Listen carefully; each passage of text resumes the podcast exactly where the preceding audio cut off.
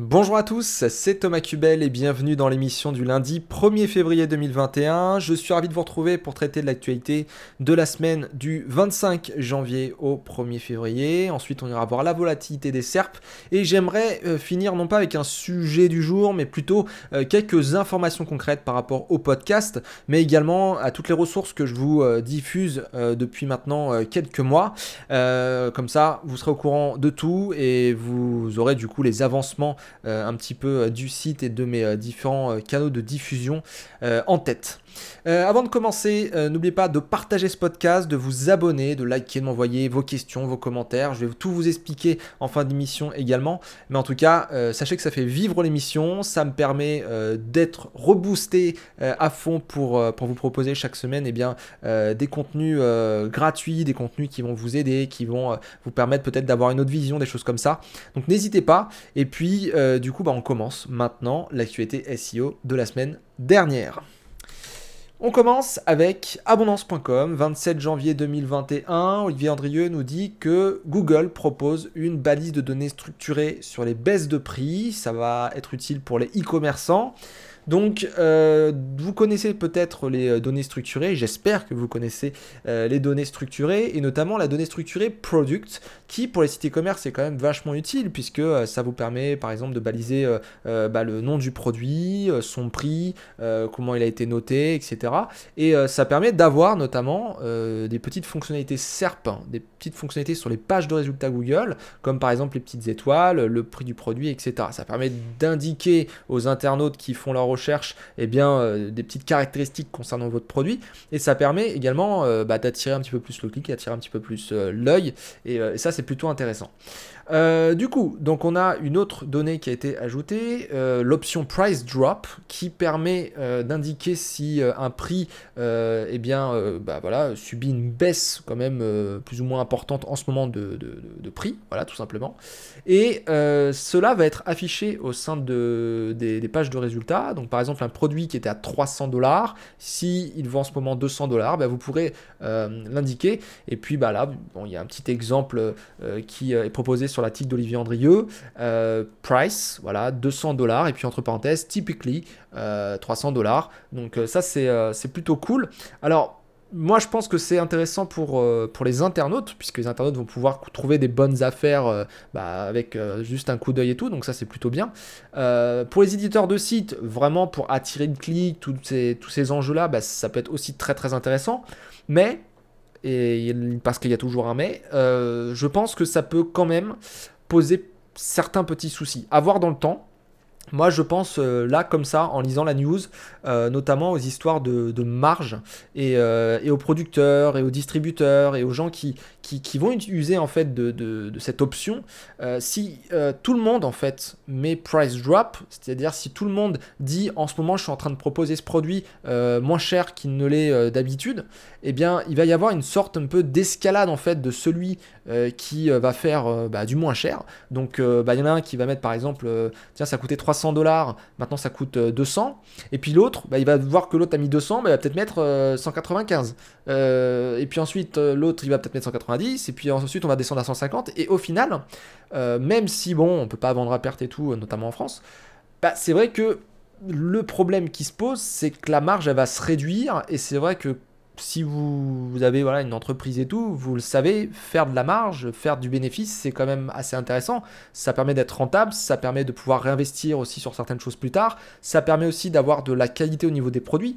Euh, si là, tout le monde essaye d'avoir un prix le plus bas possible euh, pour plaire aux internautes, bah, on va se retrouver au final après avec quoi? Moi, c'est ça que, je me demande, c'est euh, soit des produits qui vont être de moins bonne qualité pour pouvoir avoir un prix vraiment au plancher et euh, du coup qui sera peut-être un peu de la camelote, comme ça peut être un truc qui va être un petit peu plus cher avec de la meilleure qualité, mais qui pour le coup, bah, voilà, l'entreprise qui distribue et tout va pas forcément avoir euh, de marche, de bénéfice. Et euh, voilà, je pense que c'est quand même un chemin qui peut aller vers une escalade de celui qui aura le prix le moins cher. Et autant, bon, aujourd'hui, on a le prix voilà, moyen constaté, ça va. Autant quand on commence à aller sur attention, baisse des prix, ouais, euh, j'ai peur que ça pose un peu de problème. Après, ça sera pas dans des, euh, dans des extrêmes, ça va jamais dans des extrêmes. D'ailleurs, on l'a vu avec les prix euh, de base, ça va jamais dans les extrêmes. Mais voilà, est-ce que ça va pas poser d'autres problèmes? Je me pose simplement la question. On verra avec les tests qu'est-ce que ça va donner sur certaines SERP. On continue avec une autre actualité, euh, quand la Search Console foire ses mails d'alerte. C'est euh, le titre d'un article paru le 28 janvier 2021, euh, toujours chez Abondance. Donc la Search Console a envoyé un large mailing en fait pour avertir les webmasters que leur propriété de type préfixe de l'URL pose éventuellement problème. Et en fait, il y a eu un bug parce qu'en fait, ça a supprimé une partie en fait des, noms de domaine. Et du coup, bah voilà, on s'est retrouvé avec des mails. Là, j'en ai un devant moi. verify r.com to see your 18% euh, missing impression. Voilà, donc euh, c'est pas cool. r.com, euh, en dessous on a e.int, ensuite on a ur.com, et puis bah, le fameux de d'Olivier Andrieux bah, finit en u-f.fr.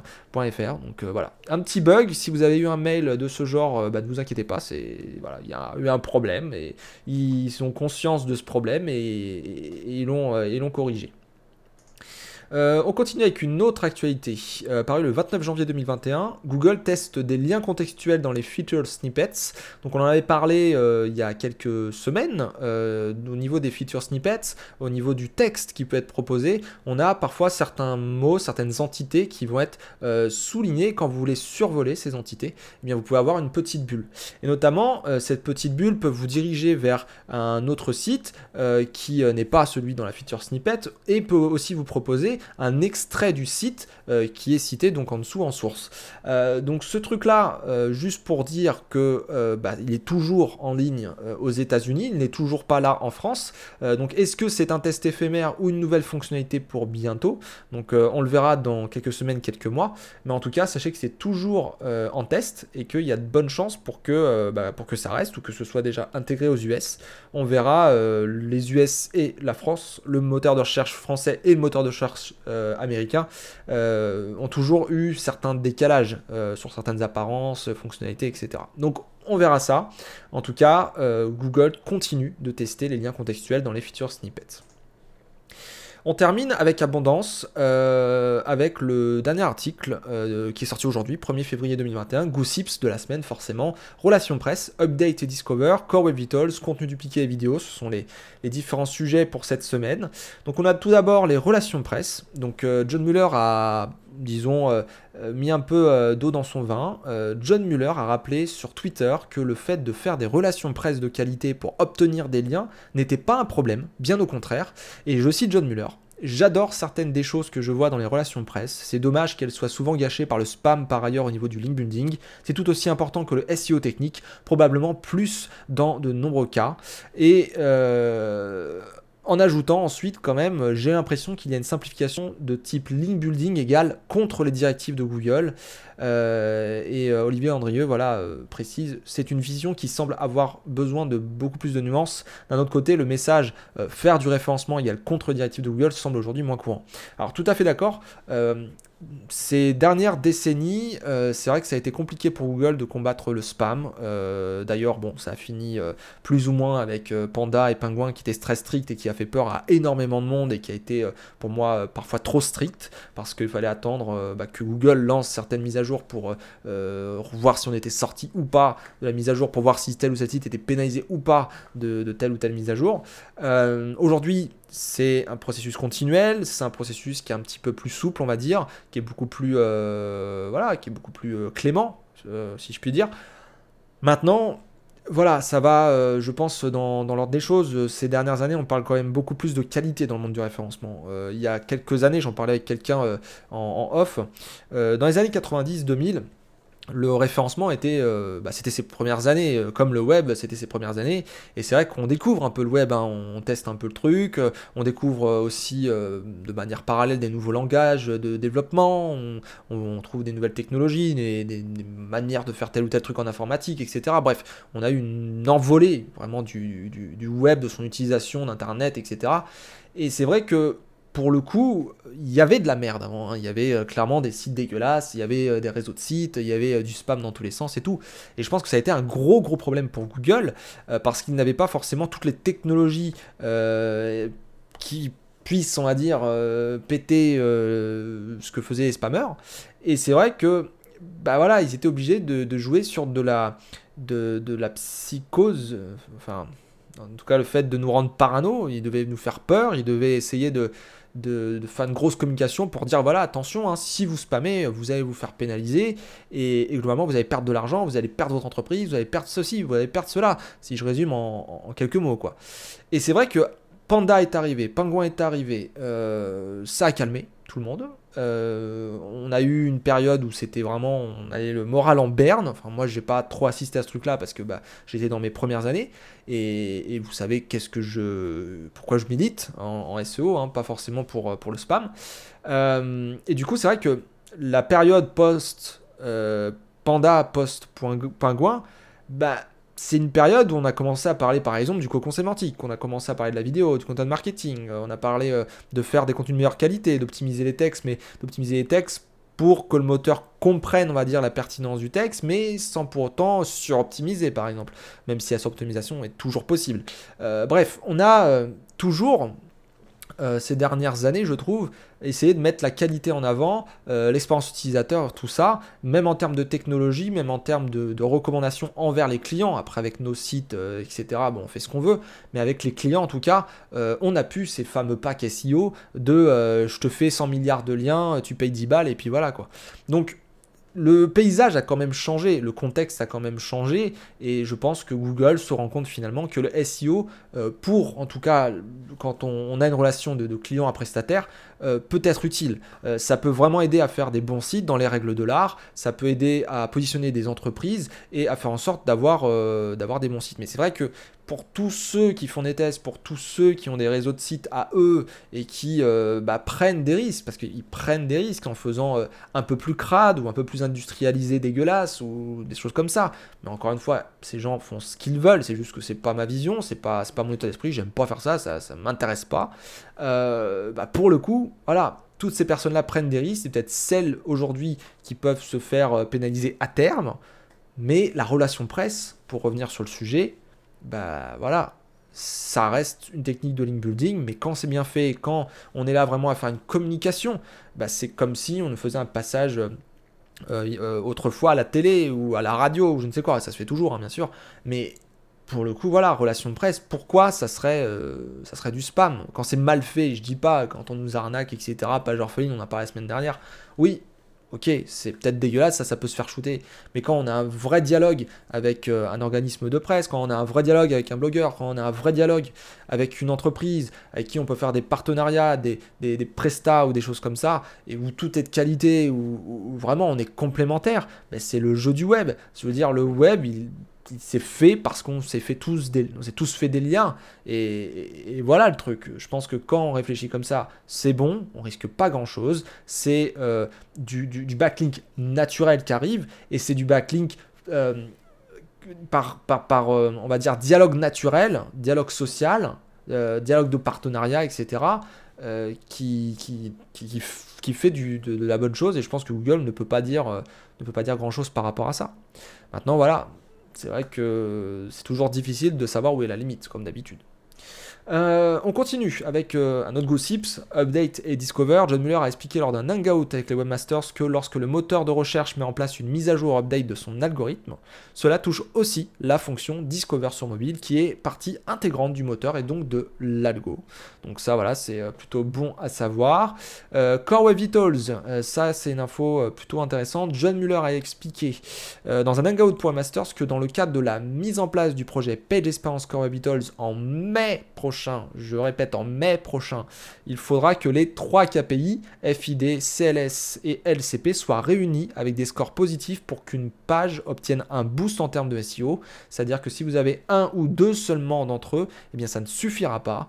Euh, il a également confirmé que la décision n'était pas encore prise sur le fait d'indiquer ou non un pictogramme pour les pages rapides dans les SERP. Les tests, pardon, les tests continuent à ce sujet. Donc ça, on en parlait déjà assez récemment.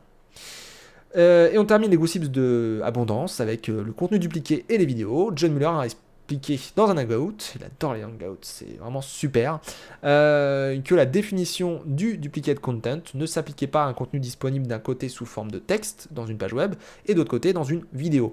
Et je cite, nous ne faisons pas d'analyse textuelle des vidéos pour ensuite les mettre en correspondance avec les pages web. Si votre vidéo a le même contenu que celui de votre blog, c'est pour nous quelque chose de différent. Les gens vont parfois sur Google avec l'intention de lire quelque chose et parfois avec l'intention de regarder ou d'écouter quelque chose. Et ce sont des besoins très différents. C'est un excellent moyen de diffuser vos informations sur différents canaux. Je n'arrêterai certainement pas de faire cela. Je ne retirerai pas la vidéo ni l'article de blog. Donc aujourd'hui, si vous avez une vidéo et un article de blog avec, disons, le, le même script, voilà, que ce soit le, script qu'on lit pour la vidéo ou le script que vous avez écrit pour votre article, eh bien, c'est exactement euh, différent. Voilà, c'est totalement différent, même si c'est exactement pareil, c'est totalement différent pour Google. Et, euh, pour le coup, voilà, il, ne va pas vous entre guillemets pénaliser. C'est pas du de content pour lui. Euh, on passe sur un autre site pour euh, continuer l'actualité, arrobasnet.com. Google Chrome 88 ajoute les mesures de Core Web Vitals à DevTools. C'est sorti le 26 janvier 2021. Euh, et du coup, bah voilà, tout est dans le titre. Vous avez des petites précisions qui sont à l'intérieur de cet article. Pour rappel, tous les liens sont dans la description et tout est cliquable, donc vous pouvez directement aller lire les articles. Donc, euh, Largest Contentful Paint First Input Delay et Cumulative Layout Shift, le LCP, le FID et le CLS, eh bien, sont dispo dans les DevTools de Chrome, la nouvelle version. Vous pourrez euh, voir quand est-ce que se passent ces différents euh, timings et vous pourrez du coup optimiser vos sites, rendre plus léger un petit peu votre site pour que ça charge plus rapidement et que vous puissiez respecter du coup le Web Vitals qu'on attend donc pour mai appliqué à l'algo encore une fois, c'est une manœuvre de communication. Ça ne pourra jamais être euh, quelque chose qui va indiquer la pertinence du contenu ou quelque chose qui va indiquer la popularité d'un contenu. C'est juste, est-ce que votre site eh bien, aura une bonne UX euh, avec Voilà. Donc, euh, si vous voulez aller voir l'article, allez-y. Vous aurez quelques petits screenshots et quelques petits raccourcis pour savoir comment les utiliser, mais globalement c'est dans les outils développement de votre Google Chrome. On continue avec Google euh, dit classer, pardon, les pages web, pas les sites web. C'est sorti le 29 janvier 2021. Donc, euh, beaucoup de débats autour de ça, hein, puisque ça fait des années euh, qu'on en parle, et ça fait des années que ça revient sur le devant de la scène. Google classe les pages web, pas les sites web. Et il y a plein de gens qui ont commencé à débattre de ça sur Twitter, à débattre de ça sur leur blog et tout. Donc on parle dans cet article de Arrobasnet euh, du contenu, du design des pages web, on parle même de, l'autorité, des backlinks, etc. Euh, et, en fait, des gens voilà, euh, posent carrément à, Google, par intermédiaire notamment de John Muller, ouais, tu nous dis ça, Google classe les pages web, pas les sites web, mais en attendant, dans ce cas précis, tu peux m'expliquer comment tu fais? Voilà, c'est un peu ça le, délire et tout le monde en fait se renvoie la balle. Moi je ne vais pas rentrer dans, le débat. très concrètement, on va être pragmatique. Google, c'est un service. Un service entre qui et qui? Entre de la demande et de l'offre. Vous tapez une requête. Admettons gâteau au chocolat. Recette gâteau au chocolat. Un truc comme ça. Vous voulez une recette de gâteau au chocolat. Google, c'est quoi son rôle? Bah, C'est de comprendre déjà votre requête, c'est de comprendre de qu'est-ce que vous pourriez euh, rechercher en, exprimant en fait ces différents mots, recette, gâteau, au chocolat. Euh, donc il va peut vous profiler légèrement, mais ça va pas être un profiling de, fou furieux avec euh, toutes vos données historiques en temps réel, etc. Enfin, on n'est pas sur un, ordinateur ou des ordinateurs quantiques. Euh, mais euh, pour le coup, voilà. Il y a une requête, une demande, une question, une attention de recherche. Quelqu'un recherche quelque chose. dire, il cherche une info, il y a un truc, il cherche un produit, il cherche, cherche quelque chose. C'est une demande. Et vous, vous êtes éditeur de site vous avez un site sur un domaine précisément, peut-être dans des sous-domaines, etc. Et euh, vous avez plein de pages. Vous en avez peut-être une, vous en avez peut-être deux, vous en avez peut-être 10, peut-être 10 000, peut-être 100 000, j'en sais rien. Ça dépend du site. Google, qu'est-ce qu'il fait? Il va sur votre site, il parcourt votre site, lien en lien, de page en page, etc. Il apprend des informations que vous avez données, il regarde la pertinence pour telle ou telle requête, tiens, ce sujet, il parle de... Il, est, où par rapport à telle requête? Ok, il est éloigné, il est plus proche, etc. Tac. Ensuite, il va regarder la popularité, tout ça. Ok, c'est un processus itératif. Bon. Bref, il fait tout un tas de calculs pour estimer, bah, globalement, si vous êtes pertinent et si vous êtes populaire. Et à partir de là, dès que quelqu'un lui demande une requête et vous, bah, vous avez une page ou plusieurs qui répondent à cette requête, eh bien il va essayer de donner ces pages-là dans un classement. Donc déjà, sur la phrase, Google classe les pages web, pas les sites web. Si on le prend en reculant, on prend du recul, d'accord hein. Google classe les pages web, pas les sites web. Euh, ça classe des pages aujourd'hui. Je veux dire, euh, à part si vous avez un référencement qui n'est pas du tout bien distribué et où c'est l'accueil qui ressort tout le temps, où on pourrait croire que c'est le site web qui monte, non, je suis désolé. Euh, vous parlez d'une recette de gâteau au chocolat, c'est pour la requête recette gâteau au chocolat que cette page va remonter. C'est pas votre page ou votre ensemble de pages où vous parlez des tartes au citron, des gâteaux au chocolat, des tartes euh, tatin ou je ne sais quoi, c'est pas tout ça qui remonte. Donc si on prend de manière reculée, Google classe les pages web, pas les sites web. Maintenant, le vrai débat de fond, c'est quoi? C'est est-ce que globalement, il y a des effets de bord euh, quand on fait un site en termes de, référencement? C'est-à-dire globalement, euh, j'ai une page A qui performe bien parce que j'ai fait du bon contenu et j'ai fait des backlinks dessus. Est-ce que cette page A va avoir un effet de bord? Sur la page B qui parle peut-être d'un sujet assez proche à côté et qui va obtenir peut-être de la popularité parce que le PageRank thématique va se diffuser sur cette page proche. Oui, sans doute, bien sûr, mais c'est un effet de bord. C'est-à-dire que, encore une fois, Google classe les pages web, pas les sites web. Google va classer la page euh, qui faut, euh, voilà, pour telle ou telle requête. On demande quelque chose, il y a une partie de l'arborescence qui va, euh, qu'il va positionner, que Google va positionner. C'est tout. Maintenant, euh, on peut y voir ce qu'on veut, il y aura toujours des effets de bord, et euh, tout dépend comment vous prenez les choses. Vous, je pense que quand vous entendez, je ne sais même pas pourquoi je dis vous, parce que finalement, ça, dépend de, quelle vision on a. Mais bon, bref. Admettons, vous êtes ces personnes-là qui êtes allé voir euh, John Muller là, et lui dire hey, c'est des conneries ce que tu dis, Google classe tes pages web, pas les sites web. Non, je suis désolé, tu prends aussi le site de manière globale. Bah, en fait, euh, page web par priorité, après le reste, je veux dire, le site fait sa vie, et puis, et puis c'est tout. Et puis c'est tout, et à partir de là, euh, il, va, y a quelques pages qui vont recevoir de la popularité, d'autres pages qui vont être plus ou moins pertinentes pour d'autres requêtes, etc. Mais finalement, Google, il cherche à donner un ensemble de pages intéressantes pour telle ou telle requête sur différents sites. Donc bon, je ne comprends pas ce débat. Je dois vous avouer que je ne comprends pas du tout ce débat. Je pense que beaucoup d'éditeurs de sites euh, se focalisent sur les critères du SEO et comme euh, c'est dit dans l'article, ça remet en question beaucoup de choses euh, qu'on aurait imaginé fonctionner chez Google. Sauf qu'au final, ne faut pas se prendre la tête quoi. Pertinence, popularité, une technique pour qu'ils puissent comprendre à peu près le site, et puis voilà quoi. Euh, on continue. Euh, Google, peut-on promouvoir les liens avec les web stories? Donc euh, Google met en garde contre l'utilisation des web stories pour faire du teasing pour d'autres contenus, sorti le 27 janvier chez Arobase.net. Donc en gros les web stories on en a déjà parlé. Et il y a certaines personnes qui s'amusent à faire des teasings. Par exemple, vous avez un top 10 sur votre site, et eh bien avec la Web Stories, on va donner les, top 3, et puis euh, les 7 autres, en fait, on va les donner euh, bah, quand tu cliqueras en fait sur, euh, sur le truc pour aller sur le site.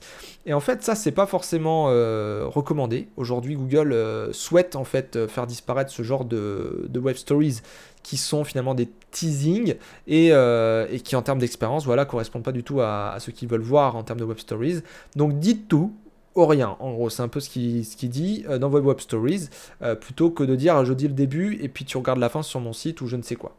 Donc euh, voilà, c'est une mise en garde, c'est c'est ce qui peut vous permettre de, de tout simplement voilà, mieux, mieux vous positionner avec les web stories si vous respectez ces consignes-là. Encore une fois, le lien est en, est en description. Euh, on continue avec le chiffre du spam sur Google Search en 2020 qui est euh, tombé, 29 janvier 2021. Donc euh, bon, c'est une petite vidéo qui est sortie, etc. Globalement, l'info qu'il faut retenir, c'est que comme en 2019, et eh bien en 2020, 25 milliards de pages spammy chaque jour ont, été, détectées. Voilà, tout simplement. on termine l'actualité SEO avec bah, un point d'interrogation, je dirais. Moz.com qui sort un article le 26 janvier 2021. Study confirms Moz as the largest link dataset. Donc en gros, euh, une étude confirme que Moz a euh, le plus gros dataset de, de liens. Voilà. Et euh, voilà. C'est, on va dire, presque un communiqué de presse de la part de Moz. Ils ont pris une étude de Perficient et ils ont fait une étude sur l'index de liens, du coup, de chaque outil. Et notamment, on a Moz, Ahref, Majestic, SEMrush.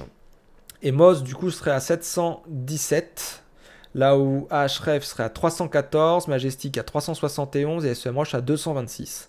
Donc du coup que Moz donnerait euh, beaucoup plus de, liens euh, pour vous dire le, pourcentage, 90% plus de liens que Majestic. Euh, donc voilà, c'est... Qu'est-ce qu'il faut en penser? J'ai un petit peu du mal à y croire personnellement. Euh, parce qu'ayant utilisé Moz, alors c'est un bon produit pour certaines choses, mais c'est un très mauvais produit pour d'autres choses. Au même titre que d'autres concurrents. Euh, Href, il y a des très bonnes choses, il y a des très mauvaises choses. Majestic, il y a des très bonnes choses, il y a des très mauvaises choses. Et SEMrush, il y a des très bonnes choses et des très mauvaises choses également. Mais Moz, en premier, ouais, j'ai un petit peu du mal à y croire quand même. Euh, les chiffres là, bien sûr, euh, c'est difficile de les fouiner directement dans leur index et de savoir quel type de lien ils ont pris tout ça, mais est-ce que ce sont des chiffres utiles? Est-ce qu'il y a des, vraiment tous les chiffres utiles qui ont été mis là-dedans? Est-ce que Ahref, Majestic, SEMrush font pas du tri? La Homos n'en ferait pas. Je me pose la question. Bref, il va falloir voir ça avec un certain docteur, que je ne citerai pas ici, mais en tout cas, euh, je vous tiens au courant. ça, c'est ce que je peux vous dire. En tout cas, si ça vous intéresse d'aller voir cette euh, étude, eh bien, c'est sur moz.com et euh, l'article s'appelle Moz as largest link dataset. Voilà, c'est sur leur blog. On termine avec la météo des serpes. du coup, bah, plutôt calme encore cette semaine. Tout le mois de janvier a été assez calme, sauf au début de l'année, le 8-9 janvier. Donc, euh, est-ce le calme avant la tempête? Nous verrons ça dans quelques jours, quelques semaines. En tout cas, pour l'instant, ça va. Il n'y a pas trop de gens qui sont impactés. On est sur des niveaux euh, qui sont tout à fait corrects. Il y a une petite fluctuation, là, je viens de voir. Je ne l'avais pas vu. Sur Ranks, euh, le 29 janvier. Donc euh, à voir, peut-être vendredi encore une fois. euh, je sais pas. Oui, c'était vendredi. Bon, il y a peut-être eu un truc. En tout cas, bon, ça dépend. Peut-être que c'est sur le, web français. Mais j'ai pas vu sur Twitter des gens qui se plaignaient. Moi, j'ai pas d'impact. Euh, donc bon, ça devrait, euh, être assez normal. je termine ce podcast, cette émission pour euh, vous reparler de certaines petites choses, euh, pour conclure du coup euh, bah, ces deux dernières semaines où je vous ai parlé du podcast.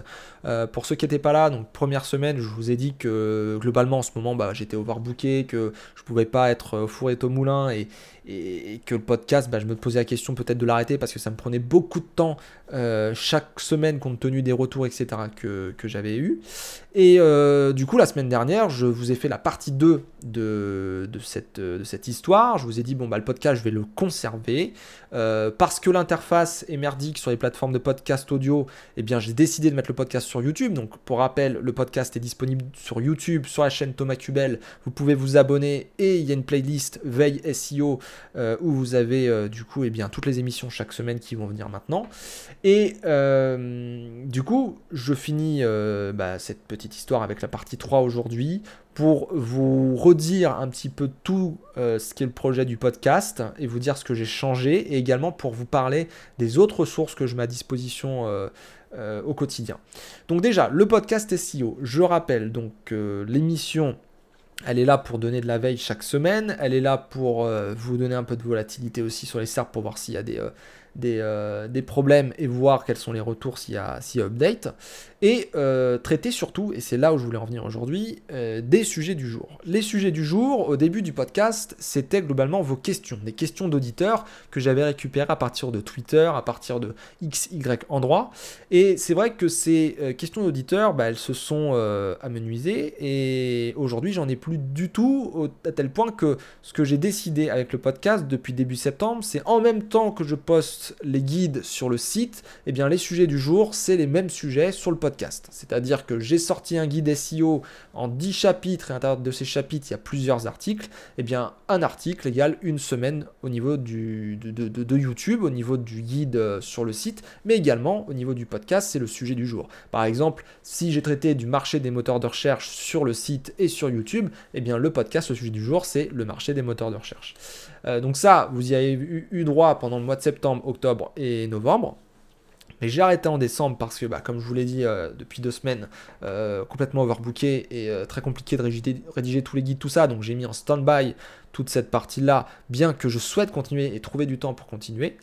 mais je me dois quand même, du coup, bah, de remettre en attendant bah, les questions d'auditeurs sur, sur le devant de la scène.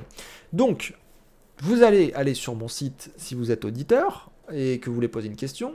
Vous allez sur thomascubel.com et vous avez un menu principal tout en haut. Et vous avez un menu ressources. Dans ressources, vous avez guide, podcast, vidéo, outils et l'inscription à la newsletter. Donc les guides, pour rappel, c'est le guide du SEO par Thomas Cubel. Donc là, c'est 10 chapitres. Chaque chapitre fera environ 5 à 10 articles. Et là, j'en ai globalement sur chapitre 1 et 2, donc mise en contexte, euh, le monde de la recherche et ensuite le monde du référencement. Déjà, les, premières questions de base pour bien mentaliser euh, ce qu'est cet univers. Et puis, au fur et à mesure du temps, alors ça viendra plus tard, mais il y aura euh, les histoires d'audit, les histoires de recherche de mots-clés, les histoires d'optimisation technique, de contenu, d'optimisation, tout ce que vous voulez. C'est une question de temps. Ce guide-là, c'est de l'écrit. Ensuite, vous avez le podcast audio, c'est celui que vous êtes en train d'écouter ou de regarder sur YouTube. Ensuite, vous avez les vidéos, là, c'est vraiment toutes les vidéos que je poste sur YouTube. Et ensuite, vous avez les outils, vous avez les reviews d'outils à l'écrit et les reviews d'outils en vidéo. Donc, vous avez le guide qui est un guide théorique et qui vous permet de mettre en pratique. Vous avez les outils de l'autre côté qui sont là pour pratiquer trouver des bons outils pour tel ou tel besoin. Vous avez le podcast qui vous permet d'avoir euh, de l'actualité et des retours d'expérience avec les sujets du jour. Et vous avez également euh, les vidéos qui sont là pour vous montrer visuellement les choses et euh, parce que tout simplement bah, tout le monde n'aime pas lire du texte. Donc ça, c'est un petit peu le, projet, vous voyez, qui euh, vous donne de la théorie, de la pratique, de l'actualité, des retours d'expérience. Donc pour ça, c'est nickel. Et donc, si vous avez cliqué sur podcast, j'y viens. Donc, menu principal de thomascubel.com, ressources, ensuite vous allez dans podcast. Vous avez le podcast SEO, vous avez une petite intro, ensuite vous avez un lecteur qui vous permet d'accéder au podcast, d'accélérer l'émission, euh, de faire x2 ou plus. Euh, vous avez toutes les plateformes sur lesquelles le podcast est disponible et aussi un flux RSS pour recevoir directement les podcasts sur votre plateforme préférée. Et vous avez surtout envoyer une question à Thomas, qui est là euh, un formulaire avec votre nom, votre email, votre message. Euh, et là, vous pouvez poser n'importe quelle de vos questions. Si vous avez un problème avec un site, si vous avez euh, un truc qui vous turlupine là dans la tête, si vous voulez que j'explique quelque chose plus en détail, s'il y a quelqu'un qui vous a parlé de, je ne sais quoi et que vous ne comprenez rien ou que vous, vous avez des doutes, vous pouvez poser vos questions ici. Vous mettez votre nom, votre email, votre message, vous faites envoyer et je euh, traiterai du coup votre question dans une émission euh, ultérieure qui vous permettra de comprendre peut-être euh, ce qu'il faut faire, comment il faut faire face en fait à bah, cette problématique, tout simplement. Donc voilà déjà pour le site et les ressources. Je voulais quand même refaire le point sur ce qui est disponible pour vous. Tout ça, bien sûr, c'est gratuit. Ensuite, il y a quand même d'autres choses à dire. au niveau des canaux de diffusion, vous avez YouTube, déjà où il y a les vidéos, vous avez euh, LinkedIn, Twitter et Facebook, on va dire, où je vais envoyer des petits posts de réseaux sociaux euh, pour que vous puissiez avoir les dernières actualités. Je suis surtout actif sur Twitter, Facebook et LinkedIn, pas trop. Et euh, ensuite, vous pouvez passer par mail pour tout ce qui va être les demandes voilà, d'audit, de recherche de mots-clés, de coaching, d'accompagnement, toutes ces choses-là. Et les formations, pour terminer, Elles sont disponibles sur Udemy pour l'instant parce que ce sont des petites formations, des micro-formations, mais à terme, elles seront disponibles sur le site pour les plus grosses, celles où je vais vraiment passer du temps à fond et où euh, ça sera vraiment là, voilà, the formation, quoi. La formation, euh, les formations, même je dirais, SEO par Thomas Kuben, quoi. Mais ça, c'est, on va dire, les prémices, c'est Udemy et tuto.com. Les grosses, vraies formations, ça sera sur le site et je vous l'annoncerai euh, un petit peu plus tard. Voilà. Sur ce, vous avez du gratuit, vous avez du pas cher chez Udemy et compagnie, vous avez ensuite des formations qui seront peut-être un peu plus chères mais qui ne dépasseront pas normalement les 500 euros. Et après, vous avez un autre niveau qui est le sur-mesure, euh, où là c'est vraiment voilà, pour votre projet à vous, euh, on est en face à face, micro interposé, etc. Et là c'est coaching à l'heure. Euh, ou forfait, euh, forfait d'heures pour, euh, pour travailler votre référencement. Et là, bah, il faut passer du coup sur un devis et, et c'est par le site via la page contact. Bien que, voilà, le calendrier, comme je vous l'ai dit, soit quand même chargé et que je ne peux pas prendre tout le monde. Mais voilà, au pire, contactez-moi et puis on voit ce qu'on peut faire. Euh, donc voilà pour tout le projet, je voulais juste rappeler ça. Euh, pour terminer l'émission, euh, n'oubliez pas la page Tipeee. Je remercie d'ailleurs Nicolas Audemars pour son tips de l'année dernière, de l'année dernière, de la semaine dernière, du mois dernier. Et je remercie également les tipeurs récurrents, Florian notamment et Jonathan, qui donnent des tips tous les mois. Donc merci à vous de faire vivre cette page Tipeee. si ça vous intéresse de donner un pourboire, bah, vous pouvez aller sur la page Tipeee. Si ça vous intéresse de donner un commentaire et de partager participer un petit peu à cette communauté que j'essaie de monter euh, sur euh, Tipeee pour, euh, pour démocratiser le SEO, eh bien, n'hésitez pas à aller poster des commentaires. Hein, c'est gratuit l'inscription et les commentaires, c'est tout autant gratuit. Et les pourboires, c'est vraiment pas obligatoire, je le rappelle. Et en attendant, ben voilà, je vous souhaite une bonne semaine. Je vous remercie de m'avoir écouté et je vous dis à très très bientôt. Ciao ciao